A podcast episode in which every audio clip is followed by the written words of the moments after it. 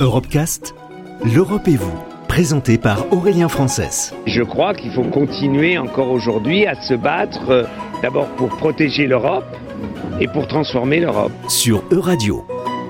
Avant le burn-out, mon téléphone portable, c'était un peu.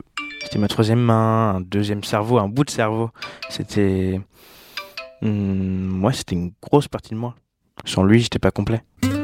On l'appelle nomophobie ou la peur de se retrouver sans téléphone portable ou en être dans l'impossibilité de s'en servir. Ce problème fait d'ailleurs l'objet d'un projet de loi en Italie pour légiférer contre l'usage pathologique du smartphone. L'espace Barbara est un hôpital de jour nantais spécialisé en addictologie. Bruno Rocher est médecin, responsable du centre, et lui, il ne parle pas vraiment d'addiction, mais plutôt d'une évolution de l'usage du téléphone.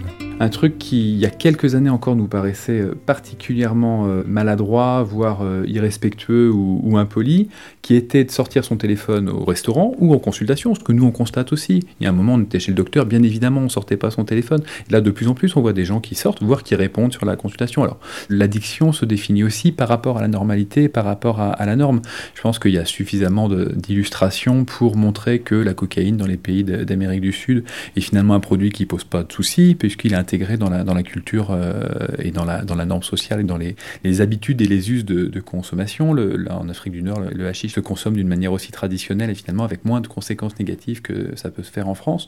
Donc tout dépend aussi du berceau dans lequel l'utilisation se fait. Et le fait que les euh, comportements numériques, notamment smartphones et, et téléphones ou autres, euh, sont des, comportements assez ubiquitaires dans nos sociétés modernes, fait qu'effectivement, on ne va pas enfermer tout le monde parce qu'il utilise son téléphone 5 heures par jour, ce qui, il y a ne serait-ce qu'une dizaine d'années, aurait paru totalement délirant. Le souci, c'est qu'effectivement, cette utilisation relationnelle de l'outil euh, numérique se fait parfois au détriment ou en, complément ou en supplément d'une relation interindividuelle réelle qui serait soit défaillante, soit qui aurait été étouffée par les, utilisations numériques. Nous, on peut constater sur des patients qu'on peut voir, mais qui sont sur des utilisations de, jeux vidéo, pas directement que de, de téléphone portable, mais que c'est souvent, ils oublient les relations euh, standards, euh, concrètes et physiques, charnelles, qu'il y a avec les amis, avec une petite amie, en tout cas une relation qui va être sexuée, une relation amoureuse, ou la relation avec la famille. Donc déjà, ça devient quelque chose de supplétif par rapport à ces, à ces relations qui sont mal vécues. Et puis on voit aussi que souvent est abandonné aussi